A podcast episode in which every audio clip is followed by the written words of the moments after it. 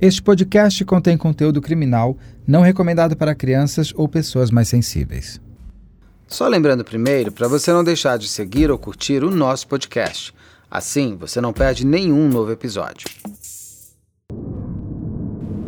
Isadora Santos Mourão tinha apenas 41 anos quando foi morta a facadas no dia 13 de fevereiro de 2021, no município de Pedro II, no estado do Piauí. Advogada, Isadora estava na casa de sua mãe, Maria Nerce, quando o crime aconteceu. Dormindo no quarto do irmão, Isadora teria sido encontrada já sem vida pela mãe e por uma funcionária da casa. Como um quebra-cabeças que faltam peças e outras que não encaixam muito bem, a polícia logo chega à motivação e aos autores do assassinato. Uma herança de 4 milhões de reais teria sido o porquê da morte de Isadora, já a autoria, segundo a polícia e o Ministério Público, seria de sua mãe e de seu irmão, João Paulo Mourão. No primeiro momento, ambos negaram que tivessem cometido o crime daquela que chamavam de filha e irmã. Alguns dias depois, a mãe assumiu o assassinato sozinha, descartando a participação de seu filho. A polícia e a promotoria mantiveram mãe e filho como responsáveis pelas facadas em Isadora, no entanto, no julgamento do dia 16 de março de 2022, Maria Nerce foi condenada a 19 anos e 6 meses de prisão. Já o irmão João Paulo foi inocentado. A investigação teria sido falha e apontado para um suspeito inocente, ou a defesa de João Paulo conseguiu inocentá-lo por falta de provas. Neste crime, afinal, há inocentes culpados ou todos os culpados podem ser, de fato, inocentes.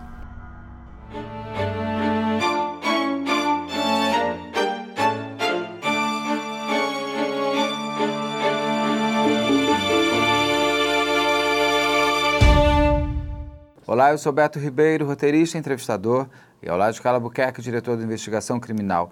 Eu converso agora com a doutora Esmaela Macedo. A doutora Esmaela é advogada de defesa de João Paulo e Maria Nerce, irmão e mãe de Isadora Mourão, que foi, como vocês viram na abertura, morta em 2021 e o seu julgamento acabou de acontecer.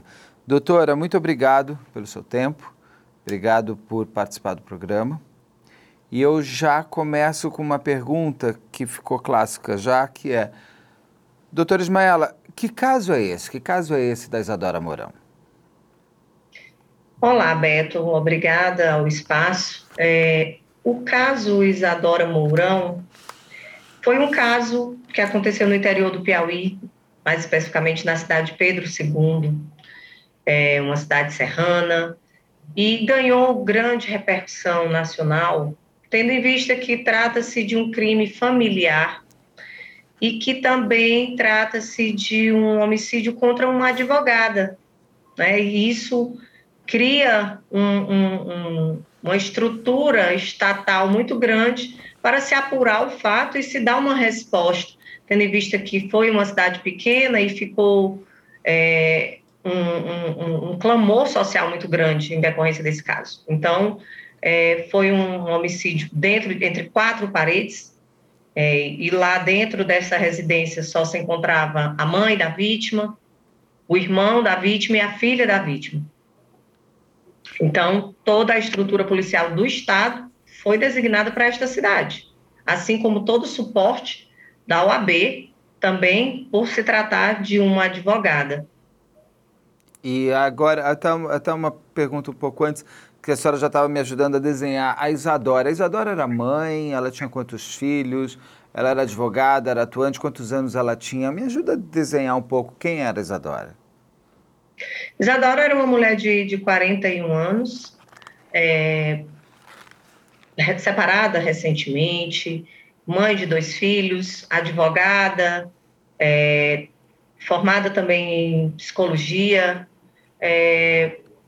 estava é, tentando, acredito que, reconstruir a vida dela após esse divórcio.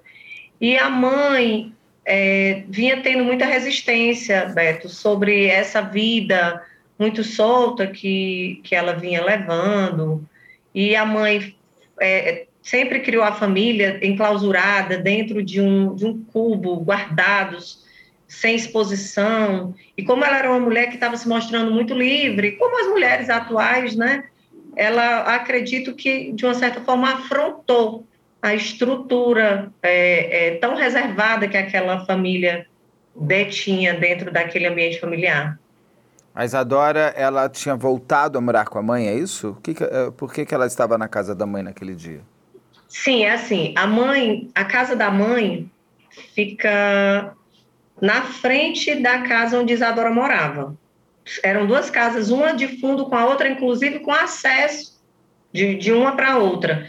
Na casa dos fundos ficava uma pousada que Isadora tomava de conta, inclusive, com o irmão João Paulo. Eles eram os, os diretores, os responsáveis por essa pousada. E Isadora sempre iria na casa do, da mãe, onde inclusive a filha dela estava dormindo na noite do, do fato, né? Sempre ela ia tomar café, às vezes fazer alguma refeição lá, e a frequência era, era bem rotineira dela na casa da mãe. Mesmo antes de ela se separar do marido, ela já morava ali, então? Não. Não. Quando ela morava com a família dela integral, era em Teresina, na cidade de Teresina. E depois é que ela veio morar, voltou a morar em Pedro II. A filha dela, tem, a filha dela tinha quantos anos à época, o ano passado? 17 anos. Então, uma adolescente já, uma moça grande. Mocinha já. Imagina o susto que ela não tenha passado. Agora, aí as investigações começam. Como é que começa o crime?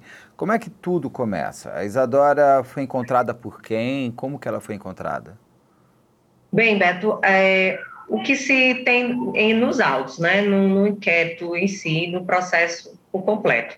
A história que tem é que elas vinham tendo um, um desentendimento já rotineiro também, por questões que, vez ou outra, isso, alegações da senhora Nerci, que diz que, vez ou outra, ela abordava ela pedindo dinheiro. Isadora abordava a mãe pedindo dinheiro, eu quero dinheiro para isso, eu quero dinheiro para pagar aquilo. E isso foi causando um desequilíbrio emocional na dona Nessi. É, no dia do fato, o que se tem nos autos é que Isadora chegou muito cedo em casa, depois de seis e meia da manhã, não se tem exatamente o horário, entre seis e meia e sete horas da manhã. É, perguntou se tinha café, disse que estava com dor de cabeça, tomou um, parece que tomou um comprimido para dor de cabeça ou enxaqueca, alguma coisa assim, e foi para a área dos quartos. Quando ela foi para a área dos quartos, parece que o quarto dela tinha muitas roupas em cima da cama dela, ela sempre teve um quarto a casa tinha um quarto para cada filho. E aí ela foi dormir no quarto de João Paulo, do irmão, que é de, do lado do quarto dela. Entrou e perguntou: João Paulo, posso me deitar aqui com você? Dizendo ele que ela ele disse que podia, que ela podia ficar lá. Ela disse: é porque eu estou com um pouquinho de dor de cabeça, vou me deitar aqui só um pouquinho. Daqui a pouco eu levanto. E nisso ele levantou, disse que iria, mãe, a Isadora fica mexendo no celular e eu, eu quero dormir até mais tarde, vou dormir no seu quarto. E Dona Nessi determinou que ele fosse dormir onde a Isabela estava, a filha de Isadora, no quarto dela, Nessi, que é um quarto grande que tem três camas. E lá ele foi dormir, segundo o histórico que consta nos autos.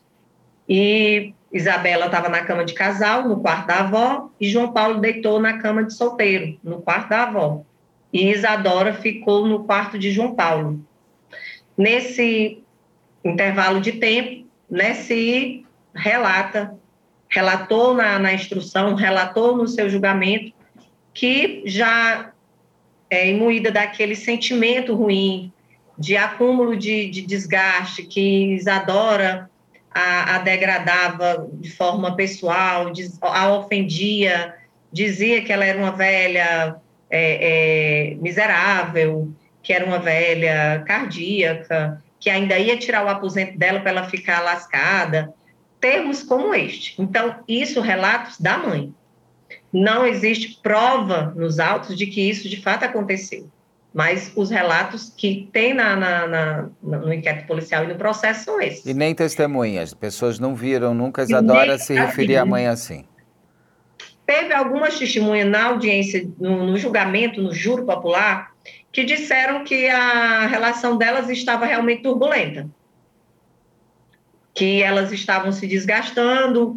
Inclusive, tem provas nos autos dos, dos celulares que foram apreendidos, em que, em conversas com o João Paulo, Isadora se refere a tua mãe, João Paulo, não se refere nem ela como mãe, entendeu? Uhum. Então, diz para tua mãe que eu não quero nada dela.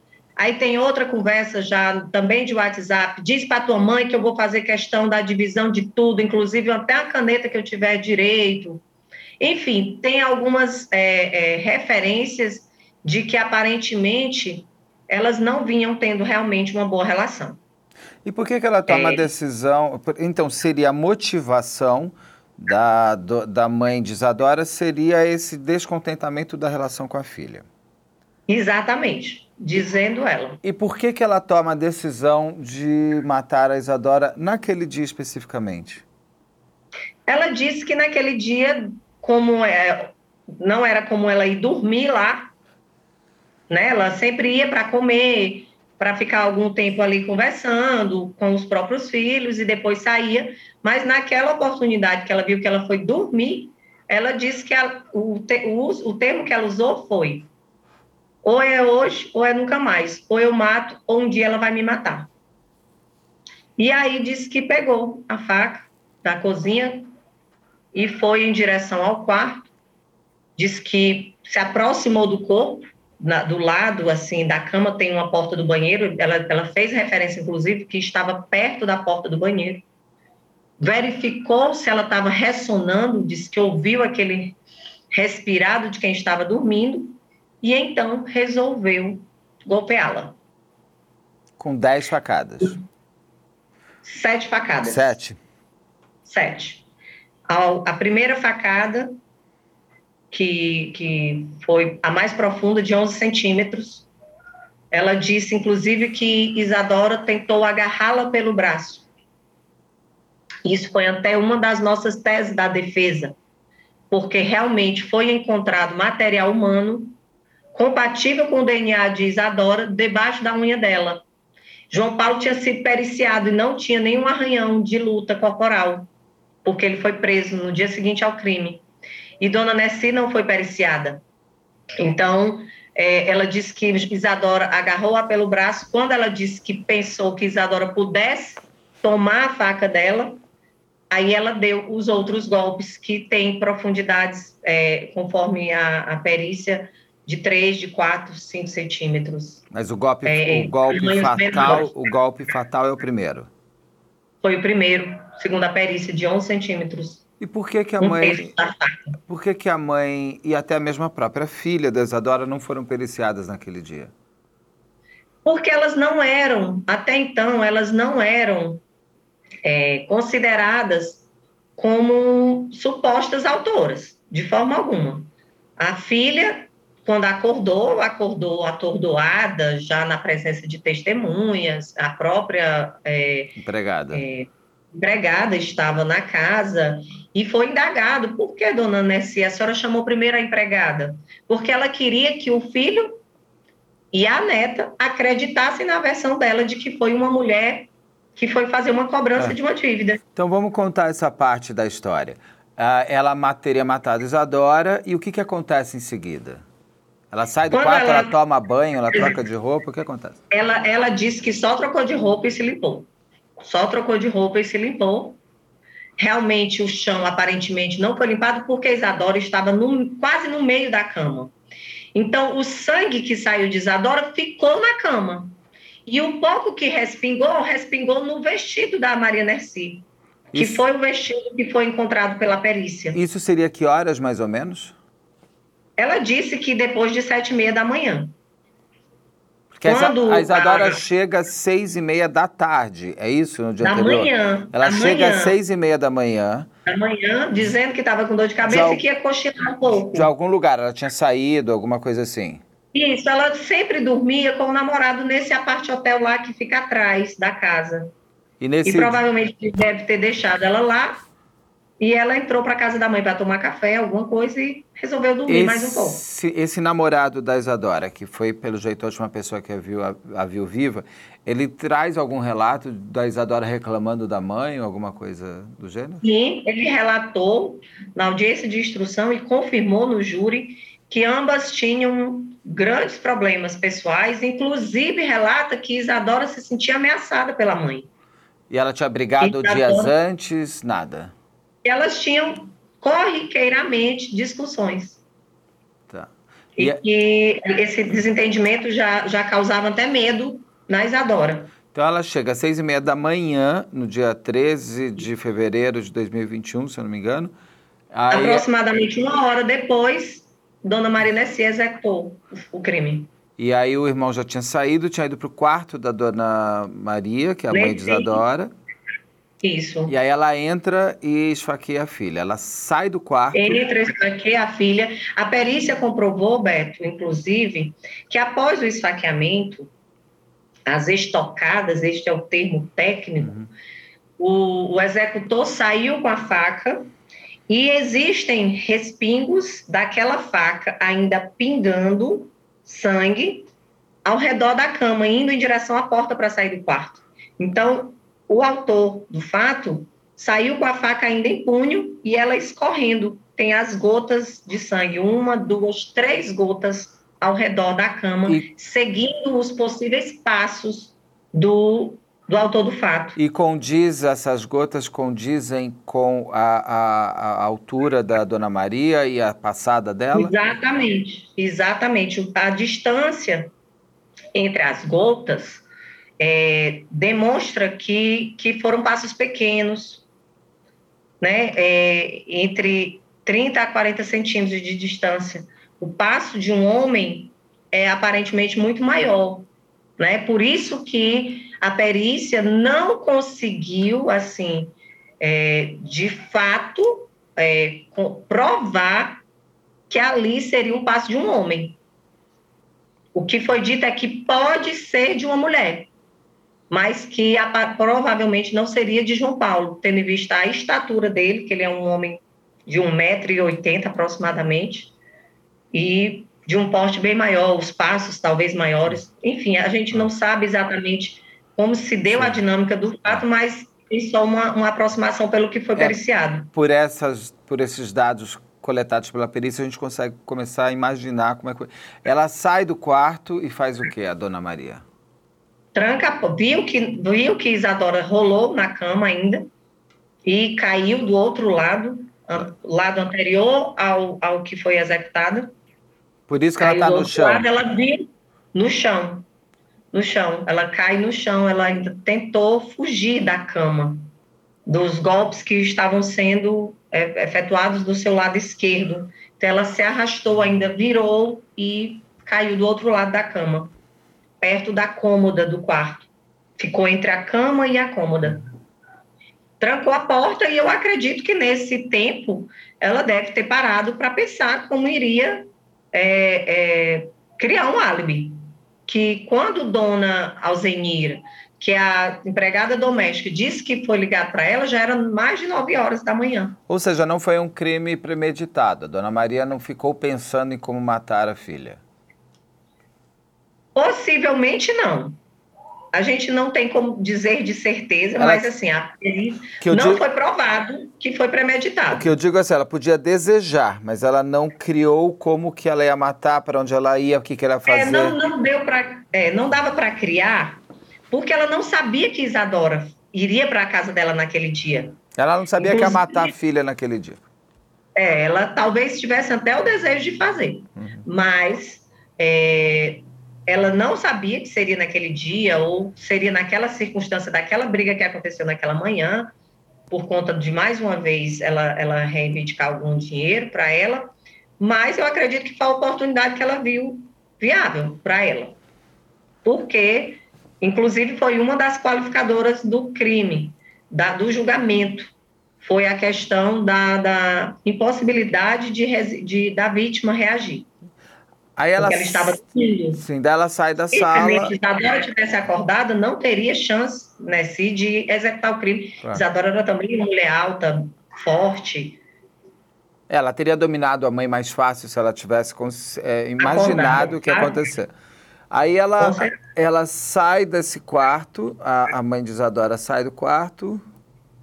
E o que, que ela faz? E, e somente nove horas é que se tem nova notícia da dona Nessi, já ligando para a empregada vir para a casa dela, que tinha acontecido uma tragédia, chamando ela rapidamente. Quando ela chega, que ela mostra a cena do crime para a empregada, a empregada, dona Nessi, e cadê o João Paulo? Cadê o pessoal da casa? Aí ela disse: ainda estão tudo dormindo. Aí a Alzenira rapidamente foi chamar: meu filho João Paulo aconteceu uma tragédia. E como ela tinha relatado para João Paulo, Isadora tinha relatado para João Paulo que não estava se sentindo bem, ele até perguntou ao lado de Isabela ainda: o que foi que aconteceu? Ela, ela passou mal da labirintite? Diz isso os relatos, testemunhos da Alzenira e da própria Isabela. Que é a filha da Isadora. Exatamente, que estava sendo acordada naquele momento junto com João Paulo. É habitual na casa as pessoas acordarem tão tarde? Ficou comprovado que sim, que todo sábado, como o João Paulo tinha uma rotina de, de manhã trabalhar, à tarde ele trabalhava numa rádio e à noite ele fazia faculdade, no final de semana, o, própria, o próprio namorado de Isadora confirmou que ele dormia até meio-dia. E a empregada doméstica também era uma coisa que a, que a polícia até contestava. Por que, que você acordou tão tarde? Como se insinuasse que possivelmente ele estivesse fingindo que estava dormindo. Mas ficou comprovado que todo final de semana, sábado e domingo, eles dormiam até tarde, ele e Isabela. Ou seja, era hábito já. Era, próximo era... almoço, era um hábito. Tá. E aí ele é acordado, então, pela mãe, pela empregada, na verdade? Pela empregada, foi até o local do crime quando viu, pelo amor de Deus, o que foi que fizeram com a minha irmã, aí ele, ele é formado em direito. Ele disse: Mamãe, chame a polícia agora. Aí a dona Nessi determinou que ele chamasse. Aí ele chamou a polícia, é, cham, a, chamaram um, um segurança que é tio dele, que mora próximo também, quatro casas depois. E foi quando chegaram também as, as outras testemunhas da situação. Viram é, que a dona Nessie já tinha trocado de roupa, pois o vestido que ela estava não era mais o, o que foi apreendido. E João Paulo relata que estava com a roupa de dormir, um short cinza e uma camiseta branca. Fato também comprovado pela testemunha, Dona Alzenira, que disse que viu ele acordando com essa roupa. No decorrer da polícia, que chegou é, é, polícia científica, que isolaram o local, é, João Paulo disse que após é, a, a, liberação da polícia científica, ele pôde entrar no quarto e pegar uma calça, porque disse que iria até o IML acompanhando o corpo da irmã, na capital teresina. Diz que vestiu uma calça e uma blusa polo por cima da camiseta branca que é uma das camisetas que foi é, muito questionado pela, pela polícia de que possivelmente ele teria dado fim. Na verdade, não se sabe se ele trocou, ninguém sabe. A polícia não achou nenhum vestígio, nenhuma roupa de João Paulo com nenhum vestígio de sangue, nada. Mas encontrou a da Nessi, é, aparentemente até chuviscada de água, embora ela tenha dito que não lavou a roupa. Então, quer dizer, Enfim, eles foram buscar a roupa dela. a Nessie. A roupa dela eles acharam, eles não, eles não tinham feito a perícia corporal nela para ver se tinham os arranhões, mas depois, quanto tempo depois eles acharam a roupa da Nessie? Da Maria Nessie? Quando eles perceberam que, que a, o álibi dito por Nessie não era compatível com a verdade. Que era qual? O que, que ela inventou? A história de que ela inventou que uma senhora chegou na porta, batendo na campainha, pedindo para falar com Isadora que tinha um negócio para resolver com ela de uma possível dívida que estava atrasada, de roupas. Esse foi, foi o que ela disse. Disse que a mulher entrou, disse que Isadora autorizou ela entrar, entrou para o quarto, ela disse que não ouviu nada, não ouviu luta, não ouviu. E quando a mulher saiu, disse: Eu já resolvi o que eu tinha para resolver. Uma mulher. E saiu. A mulher uma tal de Maria. Ela até chegou a dar um nome. Que é o mesmo Maria. nome dela. O mesmo nome dela. da mãe, é. Mais fácil de não esquecer. É, embora ela seja mais conhecida como Nessi, Dona Nessi, todo mundo na Sim. cidade faz como Nessi. É, então, é assim, quando toda, toda essa situação já, já se tornou pública, que chegou polícia, que chegou é, SAMU, é, chegou vizinhos, parentes, o pai da Isabela veio buscá-la para retirá-la daquela situação, inclusive não deixaram ela ver aquela cena para preservar, né? Então ele levou as levou Isabela para onde até estava outro irmão, e daí então a polícia começou a investigar, tentar atrás de câmeras, onde é que estava essa Maria, por onde ela tinha saído, por onde ela tinha entrado, e chegou-se a um, um, um consenso de que aquela Maria não existia. Eles conseguiram aí, câmeras da rua, tinha câmeras, por ser uma pousada? Na rua da casa não, mas nas proximidades tem ruas, nas ruas paralelas, se alguém viesse, teria que passar por alguma paralela, né, ou transversal. E, e nem... não existia registro, nem testemunho de vizinhos vendo essa mulher. A cidade do interior, todo mundo dá notícia. Sim. Quem teve na casa de alguém, Sim. teve alguém aí mais cedo, né? Então a gente mora numa cidade muito pequenininha, então a gente tem esse hábito de dar notícia de quem passa na é, porta, é, e, mas não tem essa história. E dentro da e casa. Na casa dela também não tinha câmera, apesar de ser uma pousada, até por segurança dos, dos, dos... Não, não, não tem. Aqui o pessoal tem um pouco hábito, o índice de criminalidade é pequeno, tem um pouco hábito. Agora que o povo está começando a usar mais câmeras de segurança, mas ainda é muito incomum ainda é muito incomum, inclusive em hotéis, nem todos têm, é, embora seja uma cidade turística. Quando, quando a polícia começou a desconfiar, Beto, que esse crime poderia ter acontecido dentro da casa, e, e uma das coisas que eu acho que é, eu não gosto de achar, eu gosto de falar com provas e, e documentos, mas eu acho que pode ter gerado uma desconfiança muito grande na polícia é o status físico do João Paulo. Ele toma um remédio controlado desde os 14 anos para esquizofrenia, junto com outro irmão, inclusive, que ele dá aquela aparência de que a pessoa está em transe, duro, com o olhar seco, sem expressar sentimentos, nem sorrisos, nem tristeza. A pessoa fica aquela pessoa como se fosse um, um zumbi, e ele, desde de muito tempo, não foi em decorrência desse crime que ele ficou com essa aparência. Só que os policiais de Teresina só tiveram contato com ele agora. E viram ele nessa aparência dura, com aparência até assim, eles usaram o termo é, como um psicopata. Mas é, eu, como conheci, no tempo que eu trabalhei na prefeitura municipal aqui com ele, ele já era daquele jeito, todo durão, por conta do efeito do remédio. E aquilo gerou neles uma desconfiança. Esse homem está muito duro, muito aparentemente escondendo alguma coisa. E começou a, a se investigar a possibilidade de ter sido ele o autor do fato. A polícia tentou atrás, justamente já atrás de provas contra ele, achou provas contra a Nessi. O que, que a polícia e procurava aí, e o que, que a polícia achou?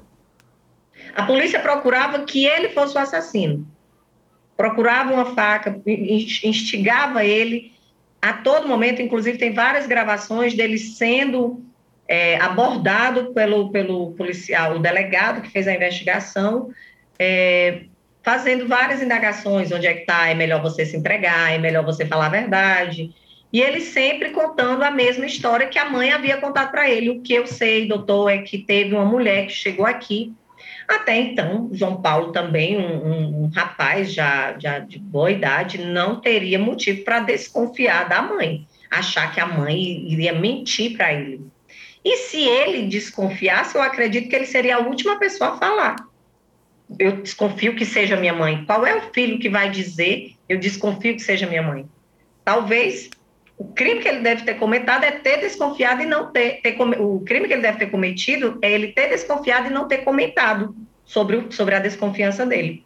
E aí tudo que o delegado fazia levava a dona Nessi. Ele procurando a roupa do João Paulo encontrou a roupa da Nessi. Ele procurando uma arma usada por João Paulo descobriu que Nessi tinha pego uma, uma faca e tinha ido deixar na casa de uma irmã que mora três casas depois da dela.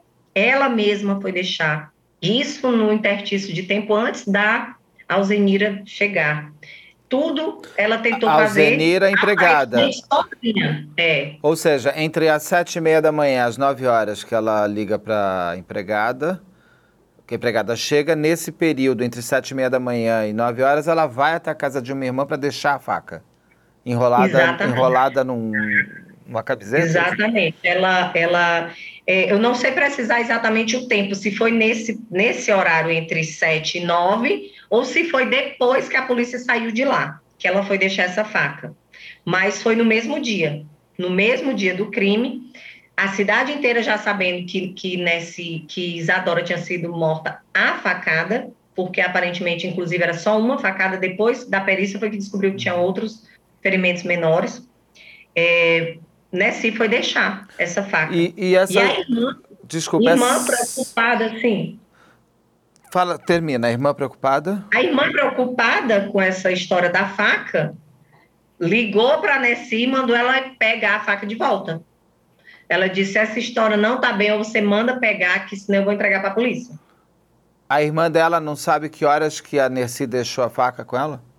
Ela disse: eu não estou recordando aqui para lhe dizer com precisão o horário. Mas eu sei é. que foi no mesmo dia, de fato. E, e essas câmeras, quando eles foram ver as câmeras se nas proximidades, se teria ou não essa mulher passado por ali, essas câmeras não pegaram a Nessi passando com a faca, levando para a irmã? Não, porque entre a casa de Nessi e a casa da irmã não tem câmera. Só são três casas ao lado. É. E aí a rua dela mesmo não tem. A polícia começa então a investigar e começa a chegar na Nessi e não no João Paulo. Chegar na Nessi e achando que João Paulo também teria sido um dos executores. Mas porque o delegado é. É, tinha já ouvido, inclusive, o namorado dela, que disse que era por, possivelmente por questão financeira. Porque o delegado chega, eles chegam a um bilhete que é um pouco, é um bilhete que o João Paulo escreveu para para Isadora. Para Isadora. E chega assim também que a motivação teria sido por uma herança. Como é que a polícia chega e o que, que essas provas. Não, o bilhete então... ele não trata de herança. Não, o bilhete não, ele não, não trata, trata, de herança. Não trata. O bilhete ele é só dizendo, Isadora, nunca mais mexa nas minhas coisas, vá cuidar de sua vida, vá cuidar de seus filhos. Nós temos um irmão doente, nós temos uma mãe doente. Então é assim pare como de fazer um... confusão, pare. Ele fala. Sei, ele... Exatamente. São três parágrafos e nos três parágrafos ele repete a mesma coisa. Pare de fazer Não, confusão. Pare exatamente. de fazer confusão. Não ponha exatamente. mais meu nome, nem o nome da, da nossa mãe em confusão. Nossa mãe em confusão, exatamente. Então ele, ele é como se fosse um, um conselho, um aviso. Para de, de, de, de fazer confusão na nossa família vá cuidar dos seus filhos, porque os filhos já estavam predominantemente com o pai, ela tinha pouco contato, então ela estava perdendo aquele elo tanto com, com a família mãe, irmão, como com os filhos. Então esse bilhete ele não trata sobre questão de valores, de herança, de nada.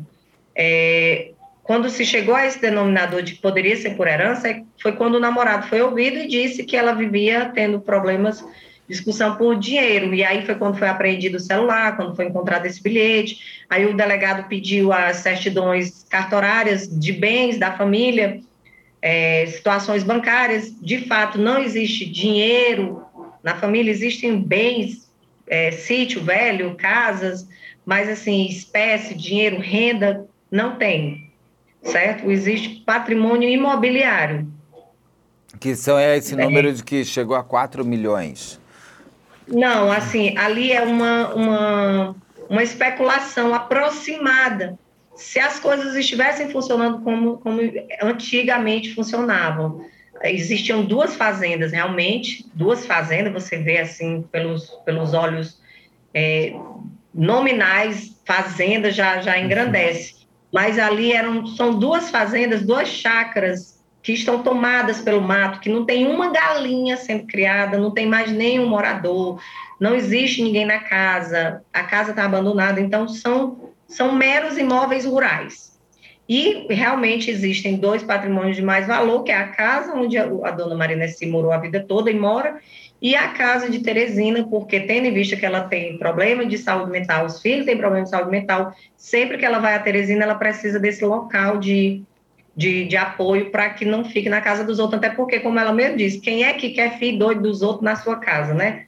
Então, ela, ela sempre foi muito consciente. Ela disse: Eu tenho que ter uma casa em Teresina. Enfim, mas Isadora também tinha a casa dela em Teresina, tinha o carro dela, que a própria dona Nessi deu um carro zero quilômetro para ela, deu outro para o João Paulo, certo? Então, ela, eu acredito que, que não era por questão realmente de fato patrimonial. Poderia até ter dinheiro envolvido, como eu lhe disse, porque pequenas quantias, eu quero tanto hoje para me pagar uma conta assim, mas que fosse por questão de herança, até porque Isadora era advogada e sabia que poderia ter entrado com ação de inventário e ter o seu direito resguardado pela justiça patrimonial. Seria a forma mais correta e rápida. Né? Então, ela nunca te, deu entrada em nenhum inventário. Então, eu acredito que não tenha sido, de fato, por questão é, é, desses milhões que o povo fala. Doutora Ismaela, a senhora falou algumas vezes que a, a, a dona Nessi, a dona Maria Nessi, ela teria problemas mentais. O que, que ela tem de problema mental? Ela toma remédio controlado também, desde muito tempo. A família toda, assim, tinha é, uma, uma, dificuldade de, de se adaptar a essa, essa modernidade. Sempre diziam que tinham transtornos que, psicológicos. É, ela própria, dona Nessi, toma muito remédio. O João Paulo toma remédio. O, o Venceslau toma remédio. Todos remédios prescritos por psiquiatras.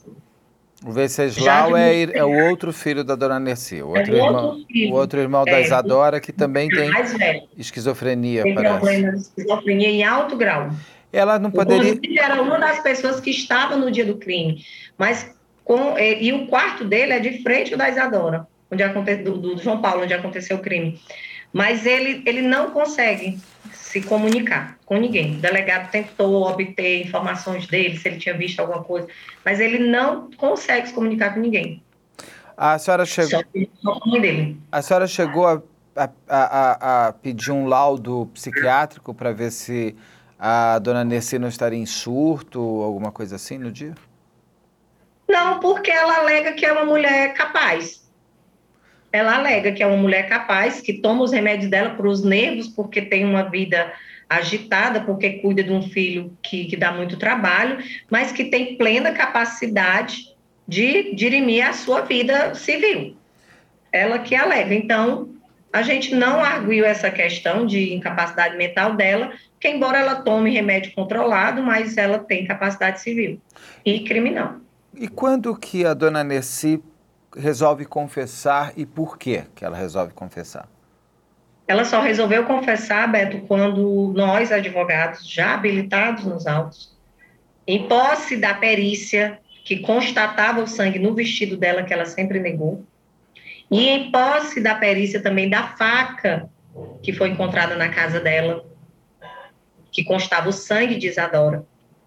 Foi, foi, foi mostrado que no, no, na faca e no vestido o, o sangue encontrado era de Isadora. Isso foi comprovado Sim. tecnicamente na faca, pelo DNA. No vestido, na faca, no vestido, era o sangue de Isadora e nas unhas de Isadora o material humano era de Nessi. Então nós chegamos para ela, dona Nessi, não tem mais como você negar. Ou você confia na gente ou nós vamos abandonar o caso, porque nós não vamos trabalhar com a mentira. A senhora tem algumas benesses da lei que, se a senhora confessar, podem ser é, usadas para diminuir sua pena. Vamos falar a verdade, vamos tratar a coisa séria, porque senão vai você e João Paulo para o julgamento. Você assumindo com todos os elementos, pode ser que a gente consiga livrar ele. Você está causando uma injustiça muito grande com seu filho. Porque vocês já e percebiam, aí, vocês percebiam inclusive que o João Paulo era inocente. Sim, porque nós não conseguimos. Primeiro, porque nós já tínhamos perguntado a ele várias vezes, como advogados, vocês sabem que a gente sempre tem essa conversa é, é bem, bem afinada com os, com os clientes e bem é, verdadeira, para que a gente possa justamente trabalhar uma tese. Então, ele já havia dito, doutora, nunca, nunca faria mal, eu não tenho nenhum motivo para fazer mal para minha irmã. Eu digo, e você desconfia da sua mãe? Ele disse, doutora, é, eu não consigo acreditar que minha mãe possa ter feito isso, embora eu tenha, no dia que ela mandou eu ir pegar a faca, já na casa da, da, da tia Oceanira, eu achei estranho, mas como elas viviam trocando objetos de casa, eu não tive a maldade de pensar que minha mãe pudesse ter feito aquilo, e muito menos que minha mãe tivesse coragem de criar uma história tão bem criada como aparentemente se criou dessa cobradora, né? Então, ela, de posse da, dessa perícia e da nossa pressão, ela resolveu nos narrar todo o fato de forma bem dura. Dura para nós, como advogados, criminalistas, foi muito duro ouvir tudo que ela nos disse. E aí nós decidimos que ela iria falar a verdade na instrução e, para o juiz. Ou seja, quando a irmã de Dona Nessi liga e fala, vem buscar essa faca aqui que está esquisito, a dona uhum. Nessi manda o filho, o João Paulo, ir buscar? Foi. Ela disse: vai pegar uma encomenda para mim, porque estava embalado num saco amarrado. Não dava para saber o que era. Estava numa caixa, estava no saco. Ela embalou bem como se fosse um objeto qualquer. E aí ela só disse: vá lá pegar uma encomenda minha lá na, na, na, na Oceanira. E ele trouxe e entregou para a mãe. A mãe pegou a faca, ligou para outro primo da família e disse: Olha, eu não, eu não vou, eu vou preservar a testemunha aqui. Claro. Fulano, venha pegar, faca, venha pegar bem aqui uma encomenda para você guardar na sua casa. E esse pessoal muito ligado a ela foi. E ele sem saber o que era, porque estava na caixa, estava no saco, embalado, aquele saco de supermercado, levou essa segunda pessoa da família. Leve e guarde, depois eu pego com você. E ele, ó, inocentemente, sem imaginar que poderia ser a arma do crime. É, levou. Quando chegou na casa dele, que ele contou para a esposa que tinha recebido essa encomenda da dona Maria Nessi, foi que ela disse: Meu filho, vamos abrir o que é isso aqui? Quando olharam, era uma faca. Aí ela, ela resolveu, junto com essa outra testemunha, entregarem a faca para a perícia, para a polícia. E a polícia entregou para a perícia. E não foi encontrado sangue nessa faca. Estranhamente, a faca estava andando de casa em casa e não tinha sangue de Isadora na faca. O delegado, mais uma vez, foi na hora que foi na casa. Agora eu quero a faca do crime, porque nessa não tem sangue. E aí ela pegou a faca branca que foi usada, misturou junto com todas as facas da casa. E ela pegou essa faca marrom e botou para rodar de casa em casa, para dizendo ela enganar a perícia, enganar a polícia. Se eles achassem a faca, seria a faca errada. Ela, ela é esperta. Acabaram, ela é esperta. Ela é, ela é formada, é funcionária do, do Estado, concursada, aposentada. Ela é uma mulher que tem suas, suas, seus, seus níveis de inteligência. Então, ela disse no júri que foi para enganar. E ainda, que botou aquela faca para rodar. Ela ainda se divertiu um pouco, né? De ver todo mundo atrás de uma faca que não era aquela. Podendo, incrimi podendo incriminar que... o filho dela. Ela podia incriminar o filho. É, o intuito dela era tirar, talvez, a visão da polícia de cima dela. Porque realmente existia uma faca verdadeira que tinha sido lavada, o vestido dela estava lá pela casa ainda escondido no meio de outras roupas sujas.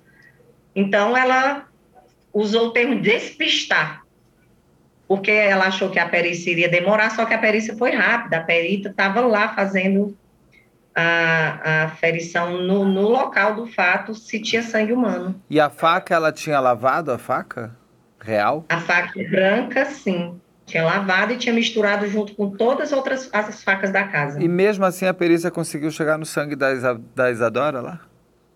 Sim, porque é, o sangue é, humano, principalmente, a perita disse que, que ele é muito difícil. Ela disse que até com hipoclorito é muito difícil de excluir ele totalmente. Sempre fica alguma linha entre uma, uma, uma, uma fenda da faca no cabo, entre o cabo e o ferro, pode ficar algum vestígio. Então, foi nessa parte que a perita encontrou sangue humano da Isadora. Nessa faca de cozinha que estava misturada com todas as outras já. E ela não pensou em jogar fora? Ela não tinha muita mobilidade de sair de casa. Ela era uma mulher que ela sempre viveu trancada dentro de casa, nem para ir numa, numa panificadora. Ela só saía para ir ao médico ou para ir ao banco. Eram os lugares que ela saía. Então, ela, eu acredito que ela tentou colocar a casa muito grande, com muito móvel, com muita coisa, ela tentou, ela imaginou, não, no meio desse tanto de faca, ele, só se eles periciarem todas. Foi o que aconteceu. Só que o delegado, com a sua vasta experiência, ele foi na faca maior, pelo tamanho do, do, do, do da profundidade do... É porque 11 da, centímetros, a faca não pode ser Exatamente, do ferimento no, no pescoço da vítima, ele iria procurar uma faca que fosse capaz de fazer aquele mesmo aquele mesmo estrago. Então, ele foi direto na faca branca e periciou, deu sangue humano, levaram, confirmaram pelo DNA que era da Isadora. E ela ficou consternada pelo fato de o filho estar sendo é, é, é, apontado como autor da morte da Isadora, até também para é, confessar, ou isso não foi tão forte para ela confessar? Não foi uma coisa tão com valor para ela confessar? Foi, ela sempre disse que queria ir para o lugar onde ela não deveria ter deixado o filho ir e assumir o lugar dela. Ela disse, doutora, é a única coisa que eu lhe peço, tire meu filho, eu sei que ele não vai me perdoar. Ela dizia, eu sei que ele não vai me perdoar, mas tire meu filho de lá e se for preciso, eu, eu vou para o lugar dele onde eu nunca deveria ter deixado ele ir, porque eu fui covarde. Ela disse esse termo, eu fui covarde, eu menti para a empregada, eu menti para ele. E meu filho está preso justamente. Eu quero que a senhora desfaça essa injustiça que eu cometi. E contou detalhadamente, detalhadamente, inclusive com muita frieza, a situação toda que aconteceu. Ah, mas a polícia mesmo assim manteve a versão no inquérito que os autores teriam sido João Paulo junto com Dona Nessi. É, o que, que, a polícia, Sim, a polícia... O que, que a polícia alega, o que, que ela teria de comprovação para... A polícia alega que ela não teria força para cometer o crime, que ela não teria força para aquela profundidade da estocada. Mas a perita, no júri, confirmou que uma mulher, no porte dela, teria sim, com a força do corpo, tendo em vista que a vítima estava em decúbito, deitado, e, a, e o autor do fato estava em pé, com a força do corpo de dar aquela estocada. Inclusive, eles usaram o termo de que a estocada foi com o antebraço. Esse movimento. Enquanto o habitual de um homem é esse movimento, e não o uso do antebraço. O homem, ele geralmente usa o braço todo. Isso fez com que a nossa tese fosse fortalecida de defesa de que realmente mulher que usa esse pulso assim, né? Até habitualmente na cozinha a mulher usa isso na faca para um bife, uma carne. Então a gente usou isso. Usamos o depoimento da, da filha da vítima, que disse que estava o tempo todo com ele, que acordou uma hora. Ela disse: Eu acordei pensando que era de madrugada. E eu vi ele deitado na cama do meu lado. Fui ao banheiro e voltei e ele deitado. Algum tempo depois, quando a dona Alzenira nos acordou, ele estava o tempo todo comigo. Então, a polícia fez questão de manter João Paulo na investigação sob a acusação de ser um dos autores do fato, porque a polícia acreditava que, ele, que a dona Marinesi não tinha capacidade física de cometer aquele crime com aquelas estocadas da forma que foi é, colocado na perícia. Só que a perita confirmou que poderia sim ser feito por uma mulher. E a perícia não foi capaz, não houve. Eu, assim, eu uso muito o termo de. A gente não pode dizer, como aconteceu entre quatro paredes, se tinha um, dois ou dez autores do fato. Mas a perícia só identificou um autor do fato. Inclusive aquele gotejamento, Beto, que eu lhe falei, três gotinhas. Se fossem duas pessoas esfaqueando, provavelmente teria gotejamento de duas facas mas só tinha o gotejamento de uma, o vestido era da Maria Nessi, o DNA debaixo da unha era da Maria Nessi, e a, vítima, a filha da vítima, Isabela, disse que estava com ele, que inclusive acordou para ir ao banheiro e voltou e ele estava dormindo na, no quarto. Então, não há motivos para a gente pensar o contrário. O João, então, foi isso. O João Paulo ficou preso desde então? Ele estava preso até o julgamento agora? Sim, ficou um ano e um mês preso. Como, ele sendo inocente, como ele está? Ele está muito abalado, com muito medo, porque como foi um caso de repercussão social, ele está com medo de sofrer represálias ao sair na rua. E a palavra que ele nos conta é que quer reconstruir a vida dele. Ele é concursado municipal, ele é formado em três faculdades, é, inclusive estava cursando uma faculdade, é jornalista, é formado em direito. Então ele tinha uma vida muito sossegada, muito sossegada, sem nenhum histórico de qualquer agressividade, mesmo tomando remédio controlado, porque geralmente pessoas que tomam remédio controlado, uma hora explode, né? Mas é como era desde 14 anos que ele fazia tratamento, nunca chegou esse momento dele precisar, é, e, e, eu acredito que pela, pela situação já controlada, ele nunca precisou ser agressivo com ninguém, ameaçar ninguém, não tem nenhum histórico. No trabalho, ele era uma pessoa exemplar. E ele tem filhos, o João Paulo? Foi casado, é casado? Não, solteiro. E a família. Só para estudar. A família do João Paulo acredita nele? Os sobrinhos, os filhos da Isadora? Como é que está a relação dentro da família dele? Assim, Beto, é, é, a gente sempre preservou esse pessoal. Inclusive, Isabela só foi usada no dia do julgamento por, e no dia da audiência de instrução. Porque é, eles estão fortemente abalados pela perda da mãe, ter sido causada, inclusive, pela avó, que era outra pessoa que eles tinham muito contato, dormiam lá na casa da avó. Então, a gente sempre preservou, e uma das formas de preservar foi não tendo contato com eles. Então, eu sempre instruí que a família não tivesse contato, a não ser que um dia eles queiram ter esse contato, mas que a gente deve respeitar esse distanciamento. Então, eu não posso lhe dizer se eles acreditam ou não, mas é, no, na, no, dia do julgamento, a família, o, o, pai de Isabela pediu que nós dispensássemos o seu depoimento, tendo visto que ela não tinha estrutura psicológica para participar. E nós, por sensibilidade, o promotor também, dispensamos. Então, não, não, assim, a família não demonstra ter nenhuma proximidade com ele. O outro irmão Tem... dele? É que o outro irmão dele... O outro irmão dele, ele não, não, não não tem nenhuma afeição, nem de, de felicidade, nem tristeza. Ele é uma pessoa totalmente é, é, antissocial. Totalmente. E o João Paulo voltou a morar na casa onde tudo aconteceu? Agora ele já está solto? Sim, foi solto no outro dia, após o júri e a sua absolvição. Ele foi solto e já está na sua casa. E para ele, você teve. Como foi para ele voltar? Você sabe como foi para ele voltar para o lugar onde a vida dele também acabou? É, ele, ele até indagou a necessidade de passar um tempo na casa da capital.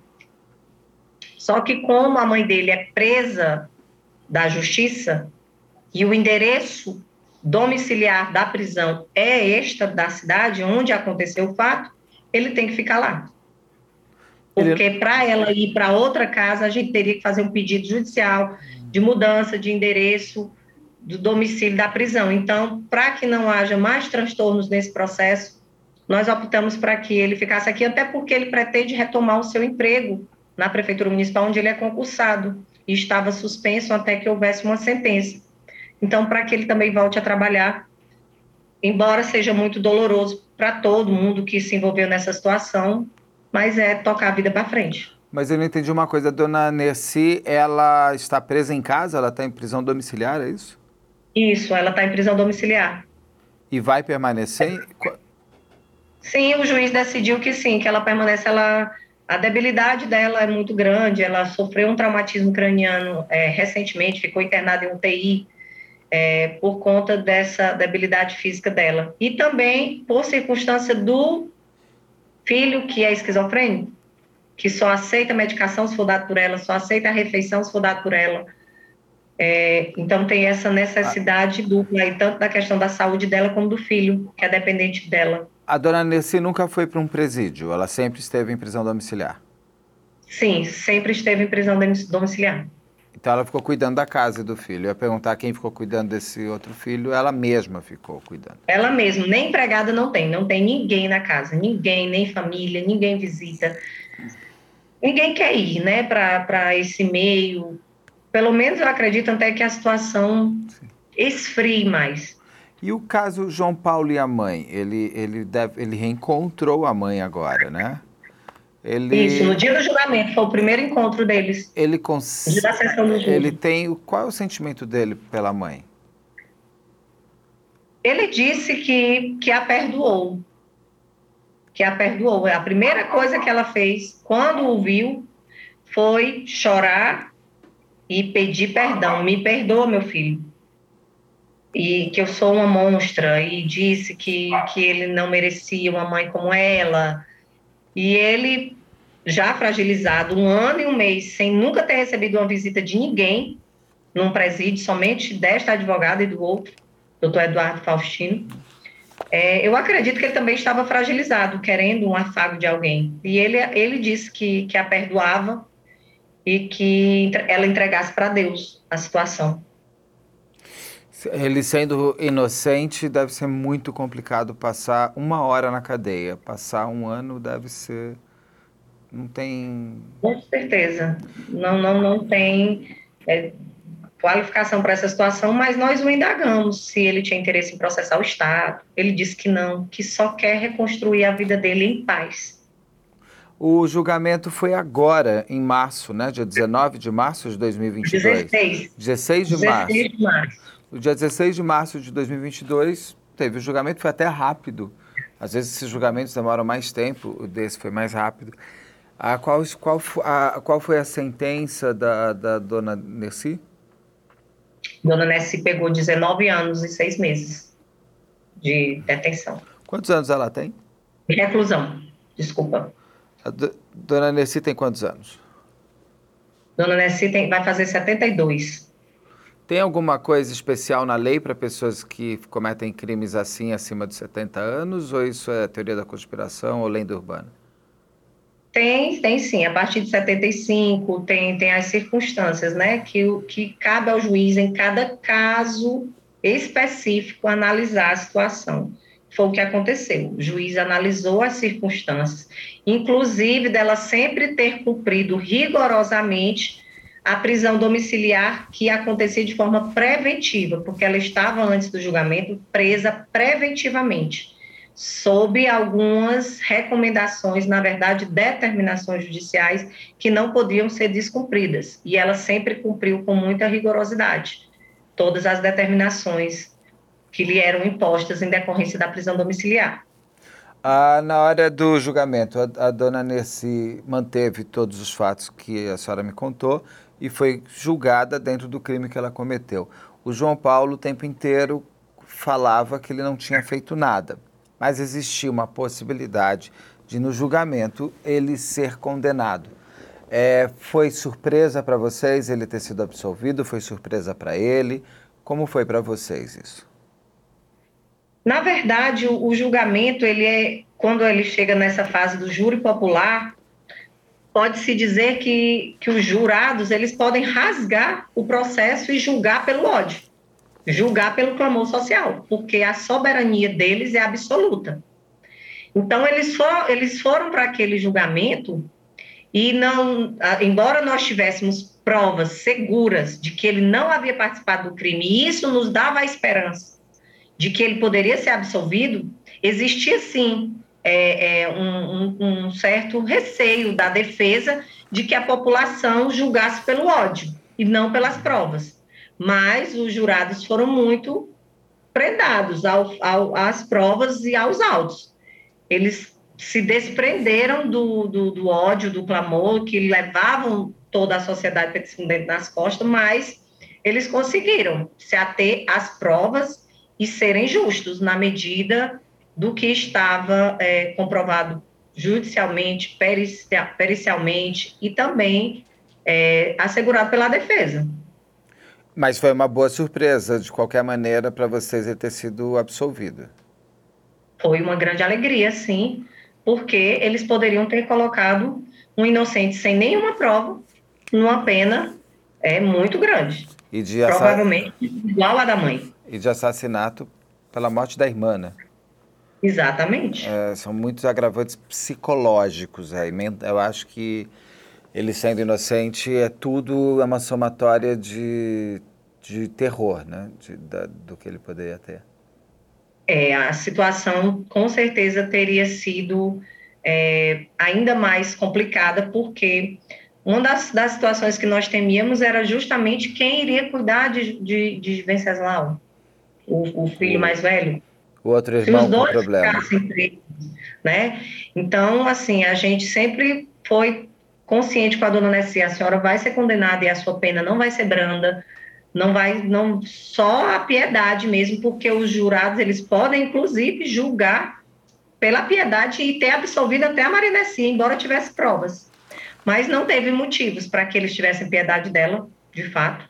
Nós, como defesa, reconhecemos também que foi um crime bárbaro, que foi um crime que chocou nossa cidade, mas nós asseguramos que, que a lei fosse aplicada de forma justa e que eles fossem soberanos também com base nas provas.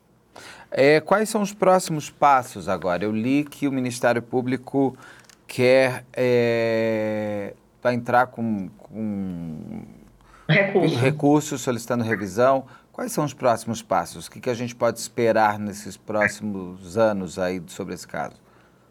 É, o que a gente tem hoje, a situação real, João Paulo livre, absolvido, inteiramente livre da, da acusação. A mãe condenada a 19 anos e 6 meses em prisão domiciliar em decorrência da sua saúde. Ministério Público recorreu buscando a prisão dela em regime fechado, na reclusão penitenciária, é, tendo em vista, argumentando que não há elemento suficiente para a manutenção da prisão domiciliar. E nós, como defesa, apresentamos, a, ele apresentou razões e nós apresentamos as contrarrazões do recurso para justificar o motivo dela permanecer em prisão domiciliar e de que também não há necessidade de, de, de, de se refazer um julgamento, tendo em vista que as provas foram claras e concretas e que foram com base nas provas que os jurados julgaram. Que se fosse por clamor social, eles teriam condenado, né? Ah, com certeza, porque quando a gente pesquisa o caso, é, ele vem claramente que a, a, Isadora foi morta pelo irmão e pela mãe. Ali tem um, um julgamento midiático já. Que... Muito, muito. Inclusive foi muito batido isso pela defesa, que ele já foi condenado e que essa sentença nunca vai ser desfeita. O histórico dele vai ficar manchado, embora ele tenha sido absolvido, mas a repulsa, o constrangimento de determinadas pessoas, inclusive possíveis é, é, agressões, retaliações sociais ele pode vir a sofrer. Então, essa condenação ele não se livra, mas com base nas provas ele foi absolvido e a defesa ficou muito satisfeita com isso, embora Dona Nessi tenha pego uma pena muito grave, muito pesada. Por Dona Nessi estar ali na casa nesse tempo, e a casa ser o local onde tudo aconteceu, é muito comum, infelizmente, eu não acho que isso é bonito não, mas é comum isso acontecer, desses lugares serem violados, apedrejados, é, pichados e tudo mais. Existiu isso? A, a casa foi, foi é, é, sofreu um assassinato público da casa? Eles sofreram gritos, as pessoas xingaram? Não. Não. Esse assassinato quem sofreu fui eu, por ser advogado. Jura? Fui duramente criticada por exercer meu, meu, meu trabalho constitucionalmente garantido, né? Inclusive, se não fosse eu, poderia ser qualquer outro advogado ou um defensor público pago pela, pela própria população que, que nos condenou, mas enfim, esse julgamento popular, repressão, por eu ser mulher, achavam que eu não deveria ter pego a causa, mas eu sou muito é, desprendida de, de, de, colocar o meu entendimento dentro de qualquer causa que eu pegue, porque senão eu não vou ser uma advogada criminalista. Então a casa ficou totalmente íntegra, nunca teve nenhum tipo de ataque, até porque a cidade é pequena, o batalhão é perto, a polícia está sempre ali muito perto, não é nada que seja é, é, que não seja fácil de descobrir. Então, eu acredito que não vale a pena para a população sujar as mãos com uma situação dessa que já está tão é, é complicada para todos nós né, conviver com ela. E você sofreu o quê? O que, que as pessoas fizeram? Brigaram com você no meio da rua? Ataques, ataques pessoais, postagens em redes sociais, me chamando de nojenta, me chamando de, de crápula, de advogada assassina, igual que eu tinha que ir para a cadeia junto com eles. Enfim, repressão social muito grande. Embora muitos elogios também, venho aqui destacar que grandes advogados, grandes nomes jurídicos me parabenizaram pela nossa atuação, parabenizaram o doutor Eduardo, que foi meu parceiro, junto com a dona doutora Priscila. Então, é, existem entendimentos positivos e negativos e a gente só cabe a nós respeitar, né? entregar também para Deus e que a gente tem nossa consciência de que fizemos o nosso trabalho. Nós fomos contratados para ser bons advogados e não boas pessoas. E a gente está aqui para fazer isso. Não, é, e as pessoas têm que entender que é o direito constitucional e é assim que a gente faz um Estado de Direito. É todo mundo ter direito, novamente essa palavra usada, à defesa. É, ampla o, defesa. Inclusive, a Constituição usa o termo ampla defesa. Não é isso? E uma defesa equilibrada com o mesmo tamanho do, do, do, do Estado, né? do, do acusação. Tem que ser equilibrado, isso, senão paridade uma armas. paridade de armas.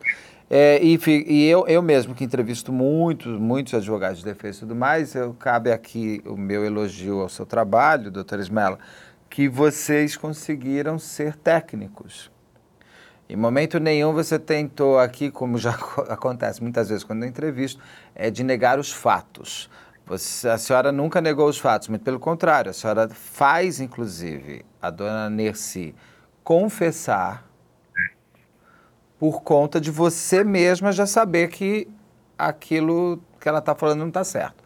Então, Exatamente. É o que eu muitas o vezes. O juiz elogiou essa atuação da gente é. de de contribuir com a justiça, com a verdade. Que é o que todos nós, de alguma maneira, esperamos dos advogados de defesa. Você não precisa defender, no custo que custar, a inocência de quem não é inocente. Foi o que a senhora fez. É, olha, dona Nessi, está aqui. Eu posso pedir para diminuir sua pena por conta disso, daqui, mas eu não vou defender a inocência de quem não é. Isso eu acho muito louvável e muito é, é muito é, te falar que é quase nunca eu ouvi é, uma vez ou outra de advogados de defesa. Então, parabéns pelo seu trabalho. Cabe ao advogado Obrigada. de defesa também ajudar a elucidar o caso e não a criar mais efeito fumaça ainda para que nada seja resolvido. Claro, com certeza. Essa, esse é o intuito. É, a gente tem esse compromisso quando nós fazemos o nosso juramento, é de sermos éticos e contribuir com a justiça. Não esconder fatos, obstruir é, processos, instruções, esconder. Eu acho que isso seria até criminoso por parte de qualquer advogado que faça dessa forma. Então, existe um, um, um, um parâmetro que, que separa os bons advogados dos advogados que, de alguma forma, se equiparam aos seus clientes. Não é incomum, como você mesmo disse, mas eu justamente por ter trabalhado na justiça, trabalhei no judiciário, sou esposa de policial. Então, tudo isso, e sou mãe, sou vó, eu acho que a gente tem que contribuir, na medida das nossas possibilidades, também de uma, para o equilíbrio social. Então, é isso que eu busco. Desculpa, eu tenho que perguntar, a senhora é avó já? Sou, sou mãe, avó de um neto de seis anos, Nossa, o Theo. Não diria nunca nem que a senhora pudesse ser mãe de alguém com mais de dez anos, mas tudo bem. Sou, minha, minha caçula tem 10 anos. Parabéns. É, doutora, é, tem uma pergunta que eu deveria ter feito, só vou fazer mais para tirar de, de, de, que tem que ser feito. Eu tirei daqui, mas vou fazer só por conta. Se eu não fizer, vão falar porque ele não fez. É, foi, foi descartada qualquer violência sexual da Isadora. Sim, foi descartado. Foi feito o IML dela, foi feito foi perícia. Inclusive, ela estava com a roupa completa quando foi encontrada e foi, foi descartado, sim. Foi feita tá. toda a perícia, do pé à cabeça. Doutora eh, Ismaela, tem alguma pergunta que eu não fiz que a senhora gostaria que eu tivesse feito? Ou algo desse caso que não falamos que a senhora gostaria de ressaltar? Não, Beto, estou bem satisfeita. Parabenizo você também pelas perguntas, muito ético, muito direto, bem simples. Eu estava até com receio de que fosse alguém mais formal, que, com perguntas muito técnicas, muito. Acaba que isso distancia o, o, o público, público, de entender. É. Né? Então, eu gostei muito da sua forma, é, o seu linguajar bem popular, tentando fazer com que as coisas se esclareçam de formas bem simples, como eu também busco sempre fazer. Hum. Parabenizo você e toda a equipe, agradeço o espaço e me coloco à inteira disposição para qualquer outro esclarecimento que vocês venham a ter durante é, o planejamento desse, desse hum. projeto que vocês estão fazendo. Eu que agradeço. A gente sempre fala que a gente tem que fazer um programa para que o ministro do STF possa assistir e a pessoa que não entende de leis também. Assim, dessa maneira, a gente democratiza de fato a, a investigação, as leis, a, o trabalho da polícia, as pessoas passam a entender melhor todos esses personagens que existem dentro de um caso criminal. Então, é, o que a gente tenta mesmo é fazer uma conversa, não uma entrevista chata que ninguém quer ver, né? Nem quem está participando da entrevista. Com certeza. E muito obrigado, doutora. Fica aqui de novo meu parabéns muito pelo seu trabalho. Eu vou fazer só um, uma cabeça de encerramento e me despeço da senhora daqui um segundo. Conversei agora com a doutora Esmaela Macedo, que esteve à frente da defesa de João Paulo e Maria Nerci, irmão e mãe de Isadora Mourão, como nós passamos aqui esse tempo é, esclarecendo quem são os autores de fato da morte, quem é, na verdade, a, a autora, que é uma pena, é a mãe, mas é a autora da morte de Isadora Mourão, mas tudo isso feito de forma técnica, pericial, para que assim realmente uma pessoa que tenha feito um crime pague por esse crime, e não que um inocente seja acusado erroneamente. Obrigado, até a próxima. No nosso canal do YouTube você consegue assistir a esta entrevista na íntegra e também ver o especial que fizemos sobre este caso. O endereço é youtube.com/op Operação Policial, youtube.com/op Operação Policial, tudo junto. Ah, e por favor, se você estiver ouvindo o nosso podcast pelo Spotify, agora você pode dar estrelas para o podcast. Então, se você achar que a gente vale cinco estrelas, quatro estrelas, por favor, pontua a gente, é importante. Este podcast é produzido pela Media e conta com André Monteiro na operação de áudio e Bruno Salvagno na coordenação de pós e mixagem final.